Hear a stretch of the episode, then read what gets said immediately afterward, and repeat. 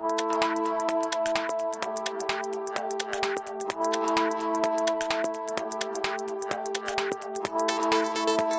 位听众朋友，大家好，这里是民事财经，我是 Sandy。大家好，我是 George。今天是美国西部时间二零二一年一月二十六号，欢迎您收听《民事周报》第十三期的内容。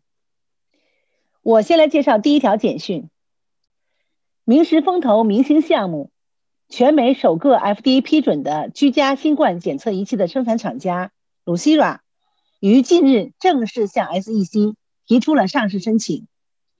明石管理投资的 Lucira 公司最新开发的居家新冠检测套装即将上市，届时不需预约，不需排队检测，也不需要等待三到四天才知道结果。可以节省您大量的时间，杜绝了增加感染的可能。只需要去开一个处方，花上五十美金，就可以在家进行快速准确的新冠检测。完成检测之后，三十分钟就会有准确的结果显示在套件上。真是简单、安全、快速、方便、精准、高效。据悉，此次 IPO 目标融资一点一五亿美金左右。恭喜我们 Lucira 的投资人，我们会持续关注并随时给您带来更新。下面我再来介绍第二条新闻。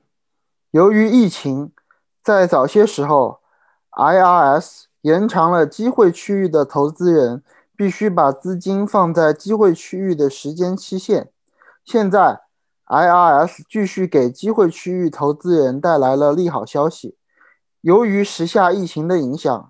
先前基金需要满足的一些年度测试，在新法案下变成了双年度测试，这样给机会区域基金的灵活性带来了大大的好处。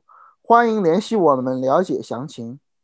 今天最后一条简讯是，除了 PPP 之外，近期还会有一笔总额为两百五十亿美金的租金补助计划，用于帮助因为疫情而无法支付房屋租金的人。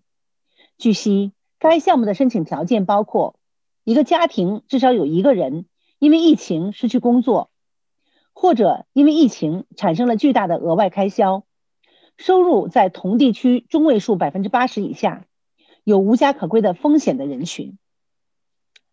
以上就是本次《明石周报》的要闻简讯。我们也会不定期的推出由明石资深投资顾问以及行业专家。为我们的听众特别制作的时事专题讲座，感谢您的收听。如果您想了解进一步资讯，请随时联系我们。我们希望我们的真诚和信任，带着您的传奇走向更灿烂的明天。我们下周见。我们下周见。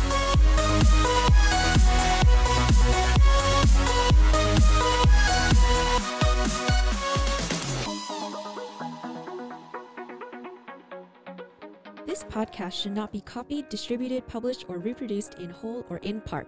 The information contained in this podcast is not financial research nor a product of Sunstone Management. Neither Sunstone Management nor any of its affiliates makes any representation or warranty as to the accuracy or completeness of the statements or any information contained in this podcast, and any liability, therefore, including in respect to direct, indirect, or consequential loss or damage, is expressly disclaimed.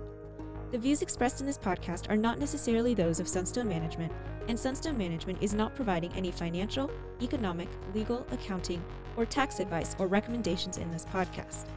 In addition, the receipt of this podcast by any listener is not to be taken as constituting the giving of investment advice by Sunstone Management to that listener, nor to constitute such person a client of any Sunstone Management entity.